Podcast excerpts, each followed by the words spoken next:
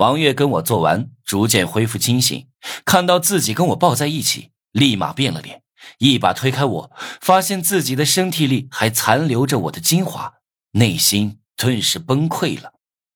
他被金辉下药，只是控制不住自己的身体，并不是失忆。王月记得跟我做过的事，现在回想起来感到很恶心，但他知道不能怪我，反而要谢我，因为。是我拼了老命才救走自己。我坐在地上看着王月，也不说话，只是静静的欣赏他脸上的各种表情。犹豫了好久，他才对我开口：“吴能，首先我要谢谢你，因为你救了我。但是我们发生了那种事儿，以后我们不要再见面了，互相忘掉对方吧。”他对我有那么一丝好感，但是更多的还是厌恶。因为我长相不讨喜又屌丝，做普通朋友倒是可以，可要做她男朋友，王月是拒绝的。同时，她也不想让班里的人知道她跟我发生过关系，还特意叮嘱我让我保密。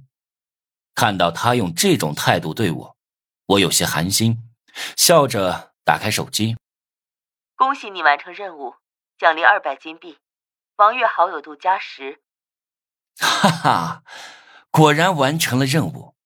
这么一来，王月对我的好友度就达到了八十五，我对他拥有了完全的控制权。说句难听的，王月就是我的奴隶。紧接着，一条系统提示让我陷入了狂喜。由于你首次完成一轮主线任务，额外奖励两千金币，并且商城开放两种新道具。至死不渝药水和三生三世药水。至死不渝药水只对奴隶有效，让奴隶喝下后能瞬间将好友度变成一百，同时征服奴隶的身体和心灵。